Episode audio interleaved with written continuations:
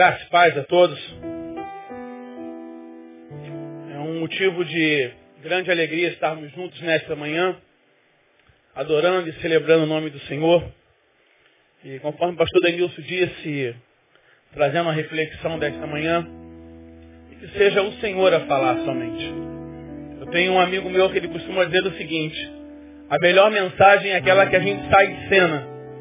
Então que de fato eu possa sair de cena nesta manhã e que o Senhor ministre ao seu coração como ministrou até agora. E eu tenho certeza que vai continuar falando. Amém? Abra suas Bíblias em Juízes, capítulo de número 11.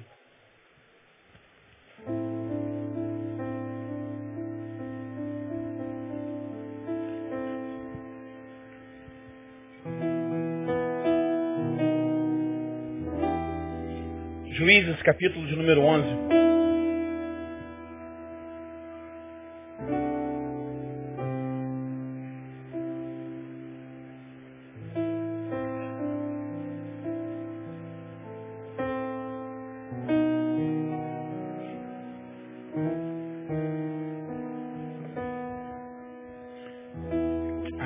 Podemos ler? Você deixa aberto aí que nós vamos estar andando um pouquinho sobre este capítulo. Eu queria ler contigo os primeiros três versículos que dizem assim. Jefité, Gileadita, era um guerreiro valente. Sua mãe era uma prostituta e seu pai chamava-se Gileade. A mulher de Gileade também lhe deu filhos, que quando já estavam grandes, expulsaram Jefité dizendo, você não vai receber nenhuma herança de nossa família, pois é filho de outra mulher. Então Jefité fugiu dos seus irmãos e se estabeleceu em Tobi. Ali um bando de vadios uniu-se a ele e o seguia. Feche seus olhos, vamos orar mais uma vez. Deus soberano, nós queremos te render graças, Senhor. Te render graças por tudo que fizemos, por tudo que fazemos, por tudo que somos. Mas acima de tudo, te render graças por tudo aquilo que o Senhor faz sobre nós. Deus continue a ministrar ao nosso coração nesta manhã. Nós queremos, nesta manhã, Senhor, nos entregar a Ti e pedir que o Senhor cuide de cada coração que entrou aqui, ó Deus, talvez sem esperança de vida, talvez com o coração machucado, Senhor, e principalmente aqueles que têm carregado a culpa da dor. Deus, ministre uma palavra sobre esses corações nesta manhã. Tenha misericórdia de nós, em nome de Jesus. Amém. Amados, eu queria falar um pouquinho contigo sobre a vida de Jefté.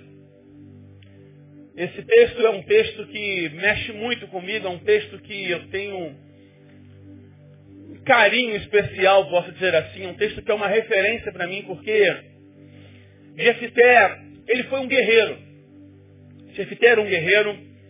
E a história de Jefité é uma história que, apesar de ser no Antigo Testamento, ela é uma história muito viva nos nossos dias para algumas pessoas.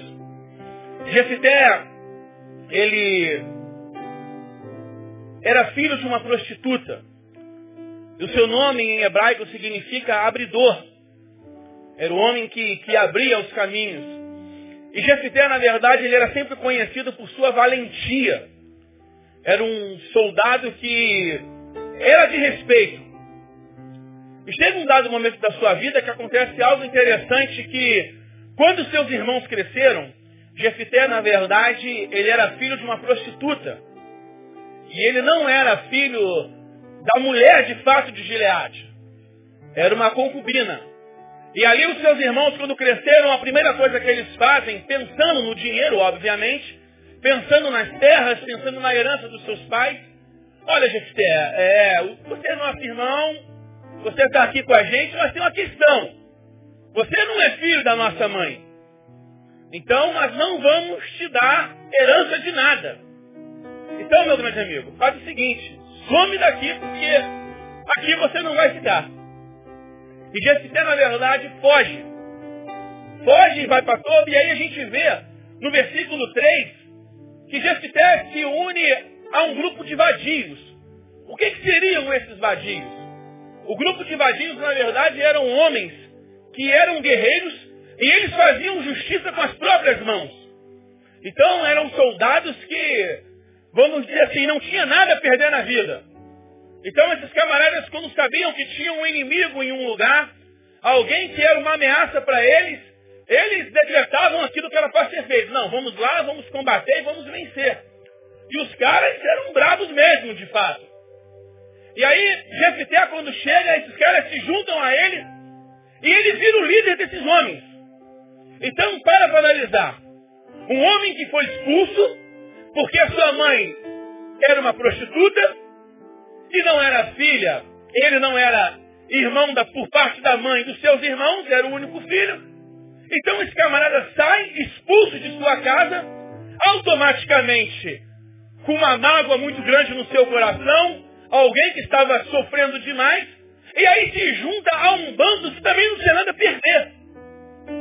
E aí esse cara vira o líder. Então você imagina que nível era esse exército. Era o seguinte, matar ou morrer. Só que quando chega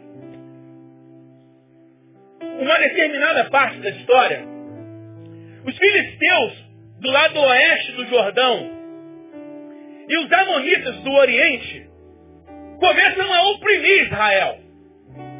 Começam a, a perseguir Israel muito mais do que se perseguia. E aí, principalmente os amonitas, começam e falam o seguinte, meu irmão, nós vamos acabar agora com Israel, porque o que começa a entrar em questão eram as terras do passado, de quando o povo saiu do Egito.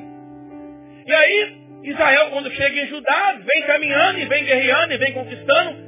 Então começa a ser voltada uma história que já não existia mais. E aí os amonitas começam a perseguir o povo de Israel e começa a ameaça. E os caras começam a pensar no seguinte, e agora? Os amonitas são mais preparados, têm mais armamento, são guerreiros também que Israel não vai conseguir combater. Só tem uma solução. Vamos chamar Jefité de volta. E aí os anciãos vão em todo e visitam Jefté. Olha, Jefté, nós temos um problema sério a resolver. É preciso que você volte para Israel correndo, Jefté, porque, desculpa a expressão, o bagulho está doido. E vai todo mundo morrer. E aí os amonitas como? Uh, uh, vou me invadir, vou me invadir, vou me invadir. Israel desesperado, chama Jefté. Jefté faz o seguinte, eu vou voltar, mas tem uma questão, meu irmão. Eu não prestava. Eu não tenho direito a nada. Eu sou filho de prostituta. Meus irmãos me expulsaram, ninguém me acolheu naquele lugar. E agora vocês querem que eu volte? Ah, peraí. Vamos colocar os pingos nos is? Eu volto com uma condição. Só se eu for líder sobre todos vocês. Aí vocês imaginam a crise dos caras. O cara é expulso, o cara não presta e depois depende do cara. Aí quando o cara volta é aquela questão, né? Agora, quem está no negócio mandando por cima da carne seca sou eu. Eu não prestava e agora vocês dependem de mim. Então agora vai ter que dançar conforme a música. E a música é da seguinte forma. Só volto se eu for líder sobre vocês.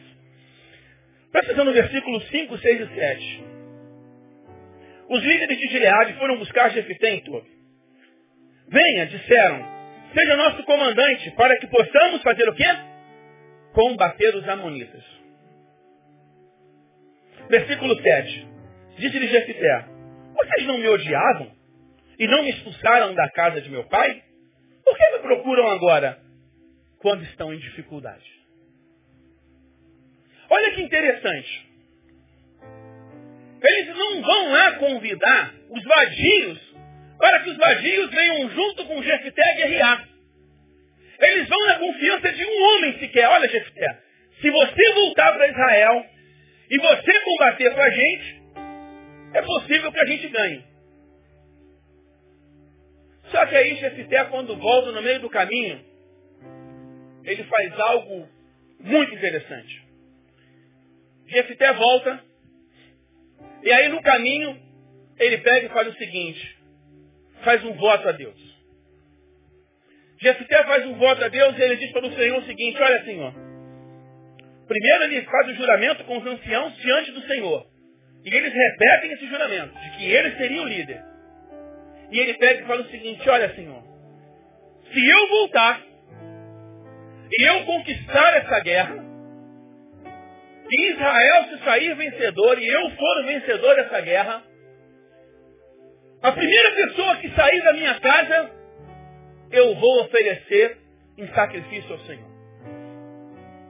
E Jefté parte para a guerra. Vamos embora. Quando chega na cidade, Jefté começa a negociar essa guerra. Olha, ele pega um mensageiro e manda aos amonitas, ao rei dos amonitas, ao líder. Olha, é, não é por aí, vamos tentar negociar, você está querendo uma terra que na verdade nunca foi de vocês. E aí o líder manda a mensagem de volta. Não, essa terra era nossa. Aí ele manda de volta. Não, quando nós fomos, nós passamos pelo outro lado do Jordão, passamos por outras cidades, nós não invadimos essa cidade, essa terra é nossa. Essa terra pertence a Israel. E aí, os amonitas, que eram chapa quente, não, pode voltar daí mesmo. Jefté manda pela terceira vez. Os caras não dão a mínima. Quando eles não dão a mínima, meu irmão, aí o que, que acontece? Agora é guerra. Só que Jefté, sabiamente, sabendo o grupo que ele tinha nas mãos, sabendo os soldados que acompanhavam ele, que eram aqueles vadios, que os caras eram bravo mesmo, e Jefté, quando vai para a guerra, ele leva os soldados dele junto. Ele fala o seguinte, não, agora a guerra é com a gente, então vamos embora. E Jefté parte para a guerra com os amonitas, vence os amonitas, e aí é aquela festa. Só que Jefté volta para casa. Feliz da vida, imagino eu, todo mundo cantando, todo mundo pulando, todo mundo salmodiando, e a festa rolando. Israel venceu, os amonitas agora não são mais um perigo.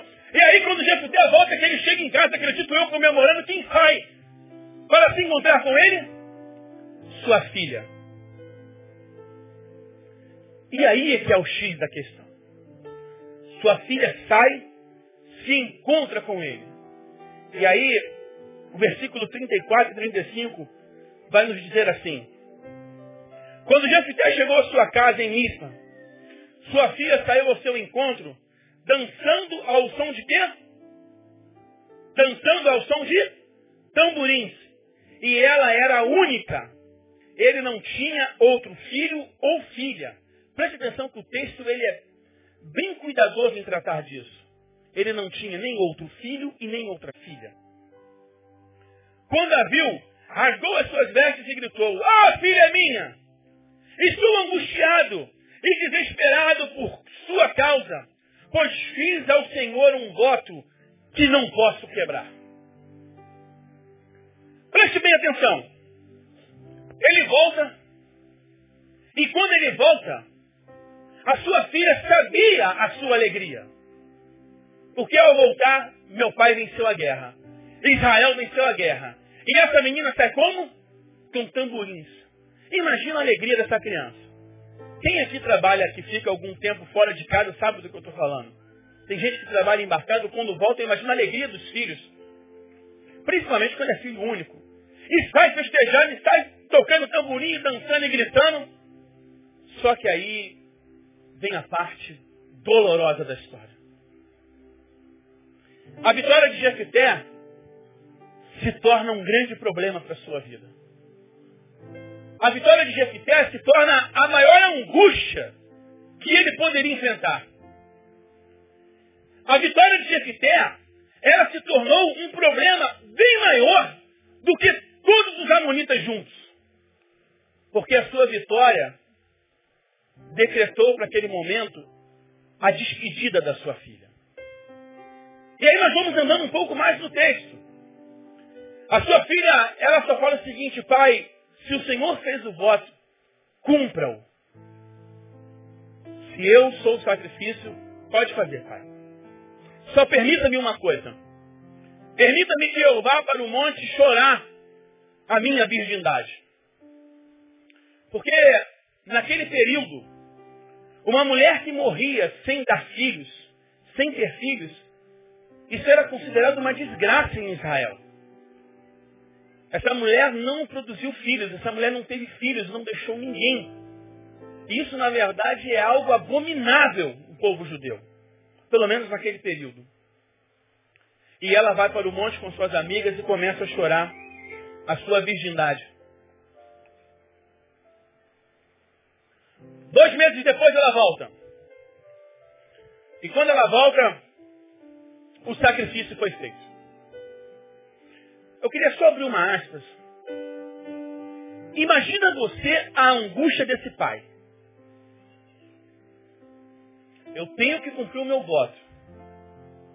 Eu acho que se ele tivesse pego aquela menina, colocado lá e tivesse feito sacrifício, eu não sei se poderia mudar alguma coisa no sofrimento. Mas imagina a angústia de você esperar sua filha voltar para sacrificar. Irmãos, graças a Deus que isso não é uma realidade no nosso meio. Mas aí quando não tinha mais problema nenhum para acontecer, Jefté continua vivendo a vida, sacrifica sua filha, fica em sua casa, Israel começa a ter um novo governo, começa a ter uma nova liderança. Quando não tinha mais nada para acontecer, os efraimitas, que eram um povo parceiro de Israel, vão a Jefité e reclamam com ele, cara, como é que pode? Israel está sofrendo por todo esse tempo. Acredita-se historicamente que esse período de opressão dos amonitas e dos filisteus duraram aproximadamente 19 anos. Os efraimitas falam o seguinte, você foi para a guerra e você não nos levou? Como é que pode isso?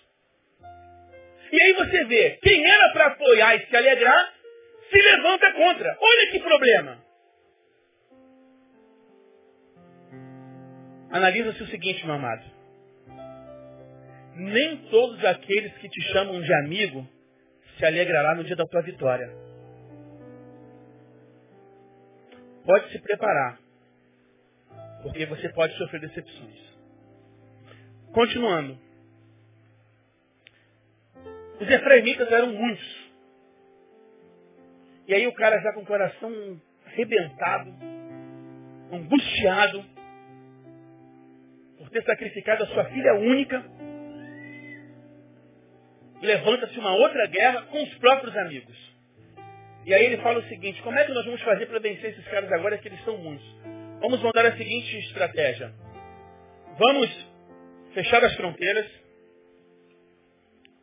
A gente fecha as fronteiras e nós vamos escorar esses caras e eles vão ter que falar o seguinte. Passou na fronteira. Fala a palavra chibolete. Só que tinha a questão da pronúncia. E os caras não conseguiam falar, os efraimitas. Então, parou na fronteira, tu é o quê? Ah, fala a palavra chibolete. Cibolete. Ah, meu irmão. Falou cibolete, não pronunciou chibolete. É faca na caveira. Mata. E essa guerra foram 42 mil pessoas mortas. E aí você fala para mim, mas pastor, o que, que você está querendo dizer com tudo isso? Eu vou lhe explicar nos dias de hoje o quanto isso se identifica com a minha vida e com a sua vida. Eu queria conversar contigo nesta manhã sobre decisões precipitadas, consequências eternas. Existem decisões que eu e você tomamos, meu amado, na vida, que por falta de pensarmos, por falta de analisarmos, por falta de colocarmos talvez o nosso joelho no chão, por falta de aquietarmos a nossa alma, nós sofremos consequências que duram para o resto da nossa vida. Assim foi com Jefté. E a primeira questão que eu queria trabalhar contigo nesta manhã é sobre o que nós podemos aprender com isso. Primeira questão, agir sem pensar nas consequências podem trazer perdas irreparáveis para a nossa vida. Agir sem pensar, meu amado, pode trazer perdas que você não faz ideia. Amados, para Jefité, naquele momento, o que importava era o quê? A vitória. O que importava era reunir o povo e invadir os amonitas e matar todo mundo e estar tá resolvido o problema. Jefité, naquele momento, só pensou em está de fato como o todo-poderoso da história. Nós não vemos em nenhum momento Jefité falar assim, olha, espere por, um, por alguns dias, espere por alguns minutos, espere por, por algumas horas, porque eu vou pensar, eu vou falar com Deus, eu vou ver o que, que Deus vai me responder. Não. Jefité, quando eles falam, ah, eu não prestava, eu não era ninguém, e agora vocês me querem. Não, então peraí. Resumo da história, meu amigo. Só vou se for ser líder sobre vocês. E aí os caras aceitaram. E ele foi e venceu a guerra, como nós acabamos de falar. Porém, porém, acredito eu, na minha mente, de que, pelo simples fato de Jefité não ter parado para sequer ouvir o que Deus tinha para ele, essa vitória, que foi a sua maior desgraça, ele sofreu a maior perda da sua vida. Resumo da história, a maior vitória e a maior perda. Se colocar na balança para esse homem, com certeza essa vitória não valeu de nada. O que valeu foi a perda, porque durou a sua vida inteira ter que sacrificar a sua filha. Amados, nós nos encontramos num dia de, nos dias de hoje, olhando para pessoas que não estão preocupadas com nada. Pessoas que o que importam para ela é a vingança. Olha, você fez isso comigo, não prestava, então agora vai ser do meu jeito. Você não conhece ninguém assim. Agora tu vai comer na minha mão, agora tu vai passar o pão que já amassou comigo. Você já viu gente assim? Muda alguma coisa? Ah, você me perseguiu, você falou de mim, você me caluniou, eu não prestava, então agora tu vai sofrer na minha mão, agora do meu jeito. E pessoas, na verdade, que não pensam nada e pisam nas outras, e maltratam as outras, e sacrificam as outras, simplesmente pelo nome do poder. Pessoas que puxam o tapete da outra porque querem ser líderes, querem ser chefes, querem se tornar o bambambam bam, bam da empresa, o bambambam bam, da casa e puxa o tapete da outra. Amados, nas nossas vidas nós precisamos de, de fato, olhar sobre aquilo que nós queremos escolher. Nós precisamos de fato olhar sobre o planejamento que queremos da nossa vida. Nós precisamos de algum momento parar e olhar para dentro de si e falar o seguinte, o que, que eu quero para a minha vida? É simplesmente a vitória ou eu quero simplesmente conquistar a vitória, mas ter pessoas ao meu lado, ter pessoas para comemorar comigo, ter pessoas que se alegram comigo? Isso me faz lembrar uh, a minha adolescência, a minha infância, posso dizer assim. Eu vivi numa casa muito complicada. Isso é um assunto para uma outra hora, mas só para vocês poderem entender um pouquinho. E aí os meus três irmãos, todos três deram para a banda podre. E eu tinha apenas oito anos de idade. E era um inferno. E quando eu olhei toda aquela circunstância, quando eu olhei toda aquela situação, meu pai não admitia que eu fosse para a igreja de forma alguma. Porque meu pai era de mesa branca e minha mãe do candomblé. E os três irmãos bandidos. Tá bom para você? Quando eu olhava aquilo tudo, eu pensava no seguinte, caramba, o que, que vai ser da minha vida? E mesmo com oito anos de idade, eu olhei aquilo tudo e falei assim, não, isso eu não quero para minha vida. Eu não quero essas consequências para minha vida. Eu não quero viver nessa escravidão. Botei uma Bíblia embaixo do braço, fui, estou aqui para a glória de Deus até o dia de hoje, porque o Senhor é fiel conosco. Se Deus tem um plano na tua vida, meu amado, saiba que vai se cumprir em nome de Jesus. É preciso você olhar para dentro de você e falar o seguinte, o que, que eu quero? Simplesmente me alegrar com a vitória ou eu quero que vem depois da vitória? Que as pessoas se alegrem com a festa que Deus faz presente. Segunda questão.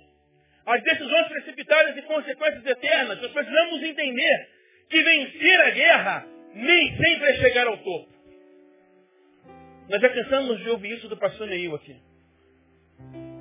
A pior coisa que pode existir é alguém vencer e quando chega lá, não tem ninguém para comemorar com ele camarada vence a guerra.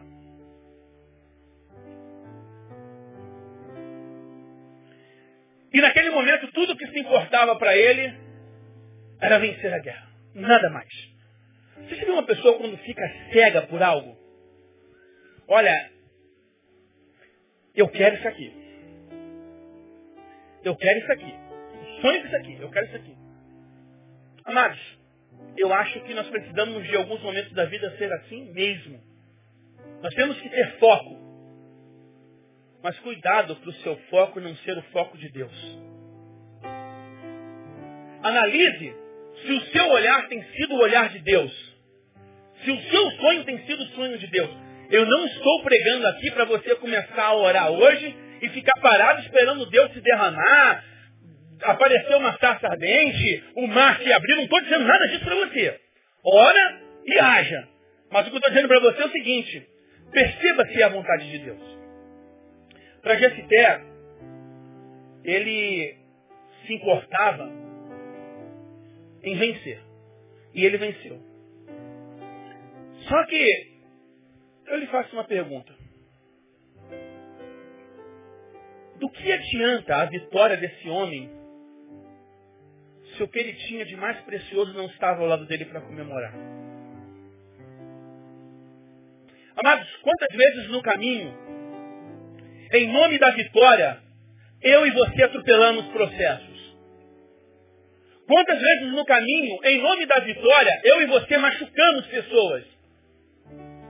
Quantas vezes no caminho, eu e você, por querermos chegar lá, não nos importamos com quem está aqui nesse momento? Quantas vezes no caminho, eu e você, sonhamos com algo, olha, eu queria muito ter essa mesa na minha casa, e quando você compra a mesa, você vê que não era isso que você queria. Quantas vezes nós nos perdemos porque aqueles que mais nos amam, aqueles que mais nos apoiam, são as pessoas que nós mais machucamos.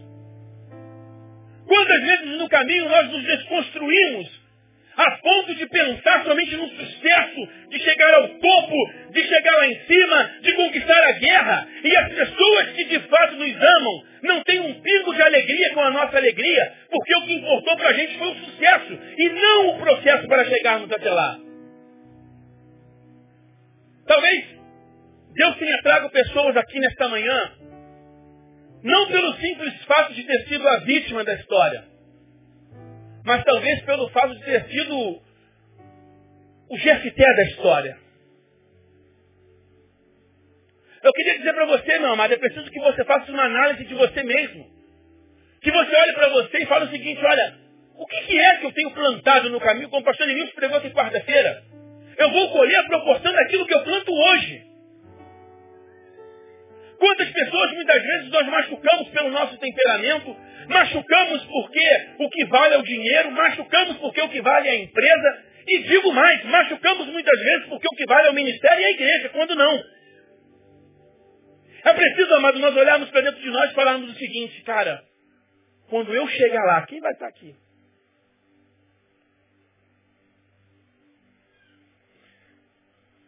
Em nome de Jesus. Seu bem maior é a sua família, meu amado. Dentro do seu planejamento de sonho, dentro daquilo que você deseja para a sua vida, envolva a sua família. Para que quando você chegue lá, aqueles que te amam de fato te ajudem a levantar o troféu. Amém? Terceira questão. Deus trabalha do Kairos para o Cronos. E não ao contrário. Na mitologia cristã, na fé cristã, a gente vê que, que o Kairos ele é o tempo de Deus. E o Cronos ele é denominado o tempo do homem. Quando nós olhamos para o texto de Jefité, você não vê em momento algum Jefité falava o seguinte, Senhor, o que o Senhor quer que eu lhe ofereça? Você pode estar perguntando assim, mas cara, o cara teve que sacrificar sua filha. É. Segundo rege a história, naquele momento, ele poderia trocar o sacrifício. Só que diz a história de que os estados de Israel, todos eles ficaram mudos. Ninguém falava. Jefité chegava para saber, porque esses homens precisavam instruí-lo, o que é que ele poderia substituir, talvez com dinheiro, talvez com bois, e por aí fosse. Todos que ele procurava estavam mudos. E não teve jeito. Foi dois meses de tormento. Ele não olha para dentro dele e fala assim, poxa, é, Senhor, eu vou para essa guerra. Mas se eu ganhar, eu vou lhe oferecer a alguém para que seja de fato servo do Senhor. Porque ele, como líder, poderia fazer isso. Ele poderia sacri oferecer sacrifício de animais. Ele poderia oferecer algum sacrifício religioso. Mas o sangue de guerra, o sangue dele que, que era um sangue temperamental, era um sangue de faca mesmo e sangue para tudo quanto era lado. A sua mente, que era uma mente de combater, de guerrear, ele fala o seguinte, olha, o primeiro que aparecer eu vou sacrificar. Analisa comigo. Por que, que ele não pensou na sua filha? Que ela poderia sair naquele momento. Sabe por causa de quê, meu amados? Porque eu e você, quando desejamos algo, a gente quer que Deus trabalhe da seguinte forma. De baixo para cima. Do nosso tempo para o tempo de Deus. E eu quero dizer algo para você em nome de Jesus. Deus não vai se comover porque você está estabelecendo um tempo para Ele. Deus tem o tempo dele sobre o seu tempo. E o que nós somos é servos. E servo faz aquilo que o seu Senhor deseja. Não determine tempo para Deus. O que nós vemos nos dias de hoje, o que, que é? Pessoas que, ah, eu vou sete quarta-feiras, porque na sétima quarta-feira vai acontecer. Antigamente, algum, antigamente que eu digo, alguns poucos anos atrás, você vinha para receber um copo de água. Agora está sendo o contrário já. Você vai tem que levar o copo de água. É, meu irmão, a chapa está quente. Está Rio de Janeiro. Tu não vai receber mais água nenhuma. Venha receber oração, mas traga um copinho de água. Porque você vai receber a unção de tal. Você vai receber a bênção de tal. Não estou aqui questionando outras igrejas, isso é problema deles, é problema de cada um.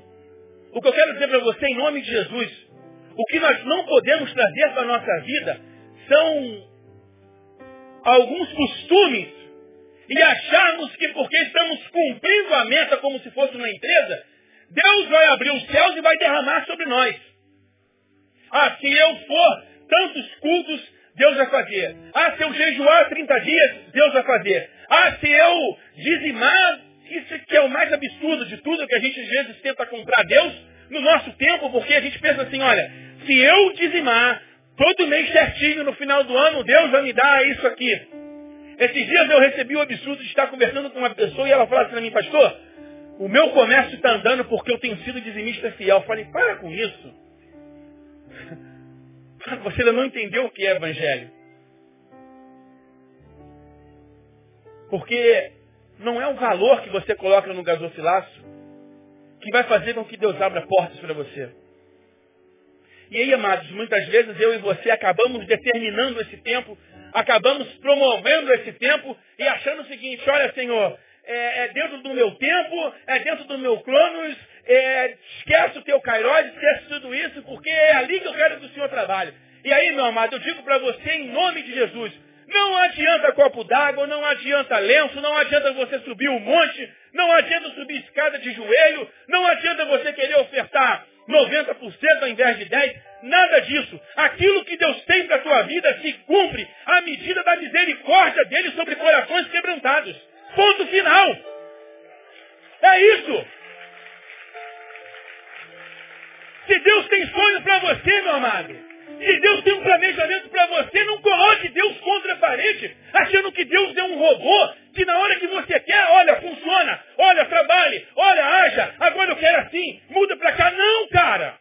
Em nome de Jesus, o que Deus tem procurado nos dias de hoje são servos da orelha furada, escravo mesmo, irmão. Pessoas que se colocam, que se jogam no chão e que falam o seguinte, Senhor, a despeito do tempo, eu não estou entendendo nada, está tudo doido para o meu lado mas no teu tempo vai se cumprir em nome de Jesus para a honra e glória dele. É para a honra dele, amado. E a quarta e a última questão que eu queria trabalhar com você nesta manhã.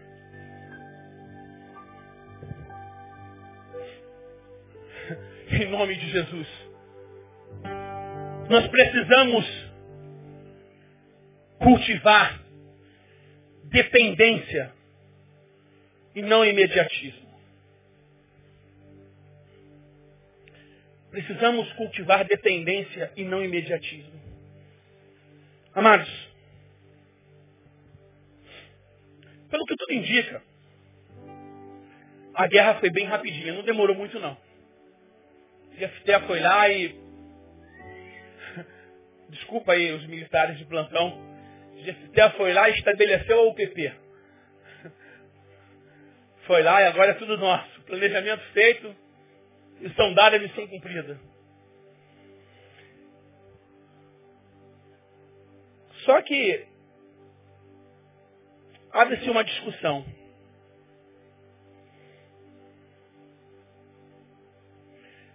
Do que adianta a vitória chegar na minha vida e na sua vida, da noite para o dia, e ela foi embora pelo ralo ao chegarmos em casa?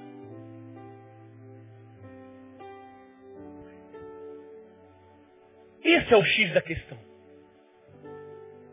Do que adianta a gente se vingar, a gente sonhar, até mesmo conquistar, quando a gente vê tudo isso indo embora, saindo pelas nossas mãos como a água? Consegue segurar a água na sua mão, você segura, ela faz. Amados, pelo fato de nós não cultivarmos a dependência de Deus.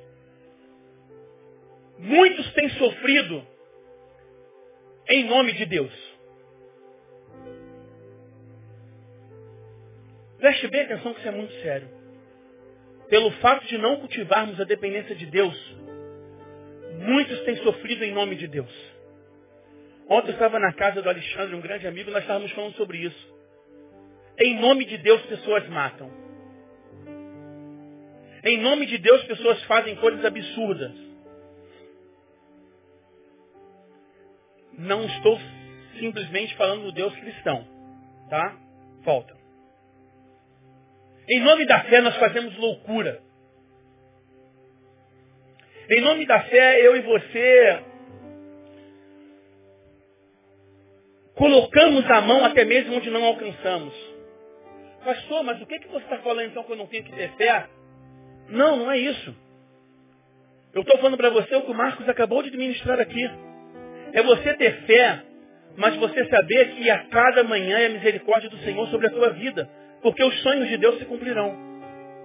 É você ter uma fé racional. Não é você, em nome da emoção, fazer algo de que não está alinhavado com aquilo que Deus quer para a sua vida. E aí, amados, nós sonhamos algo e quando chegamos lá, somos frustrados. Investimos, mas quando conquistamos, não tem ninguém ao nosso lado. Trabalhamos feito louco. E o que sobra para mim e para você é o cansaço. Mas eu queria. Já estou terminando minha palavra. Eu queria dizer algo para você. Vamos lá, Cleber. Vamos adorar o Senhor. Eu queria dizer algo para você. Eu tenho um autor que eu gosto muito, que é o Brennan Manning. E ele escreve um livro, o livro é tremendo, mas eu queria dizer para você o título desse livro. O título desse livro nos diz o seguinte: Deus o ama do jeito que você é, não do jeito que deveria ser, porque você nunca será do jeito que deveria ser. Deus o ama do jeito que você é. Não do jeito que deveria ser. Porque você nunca será do jeito que deveria ser. Ah, eu imagino. Eu imagino que esse amor de Deus ele é algo indescritível, de fato. Quando eu olho esse amor de Deus, me faz lembrar esse no Márcios, quando ele fala de uma música do tapeceiro, que ele diz o seguinte, olha, é, a gente olha o tapete, a gente não consegue decifrar nada. O que a gente vê o que? É um monte de linhas. É um monte de cores para um lado, cores para o outro, a gente não entende nada. E quando chega no final, o que é que a gente vê? A obra de arte do tapeceiro. Eu quero dizer para você nesta manhã, meu amado, que talvez tenha entrado aqui com o seu coração com um grande sentimento de culpa, porque hoje grande parte do corpo de Cristo carrega isso. Culpa. Culpa porque não aconteceu, culpa porque perdeu, culpa porque aquilo que ele sonhou não chegou. E aí a gente olha hoje para o meio evangélico e a gente pensa o seguinte, olha, cara, se não aconteceu contigo é porque você é culpado. Se não aconteceu contigo é porque você não teve fé. Se não aconteceu contigo é porque o problema está em você. É isso que as pessoas jogam hoje. Porque, como não aconteceu com o Tiãozinho, se aconteceu com o Joãozinho. Como não aconteceu com a Maria, se aconteceu com a Ângela. E assim vai. Culpa. Culpa. Carga. Pesada. E aí, nós sabemos que a solução disso tudo é Jesus de Nazaré. E a gente olha, como diz Gerson Borges, que a glória de Deus é compartilhar, é dividir, é repartir e é multiplicar. Eu queria em nome de Jesus que você nesta manhã pudesse receber dessa glória sobre a tua vida. Eu e você somos o tapete na mão do tapeceiro. Eu acredito que Jefité podia ter desfrutado muito mais daqueles seis anos que ele teve de governo. Mas em nome de Jesus, meu amado. Talvez tenham pessoas aqui com 20 anos na história ainda carregando culpa. Por que, que eu fiz isso? E não consegue se libertar. Serve a Deus, ama a Deus, trabalha na casa do Senhor, mas dentro de si está um vazio na alma como foi com Jefté. Chegou lá. Queria chegar lá. Queria conquistar. Mas só ele sabia o que estava dentro do seu coração. Só você sabe o que está na sua alma e no seu coração. E é sobre isso que eu encerro minha palavra. Ana chorava porque não tinha um filho. Ana clamava porque não tinha um filho. Todos nós sabemos disso.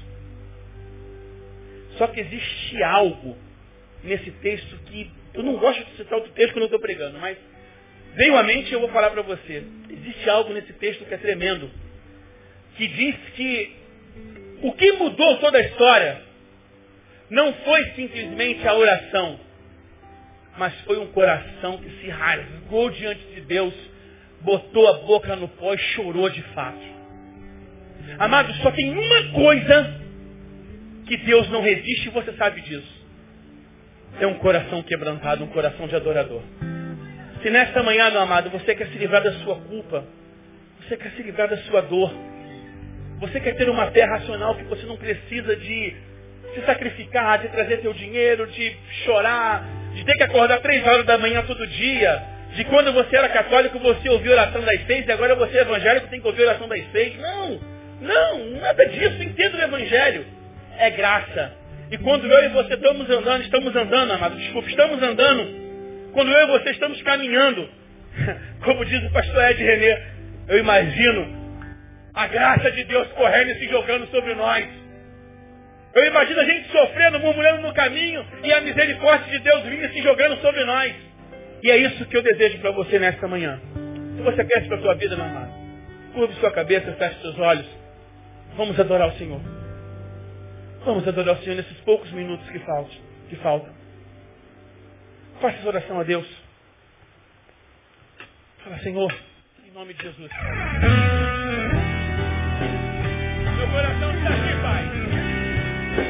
eu quero entregar aqui nessa manhã e pedir que o Senhor faça novo sobre nós, faça novo sobre a minha história, sobre a minha vida.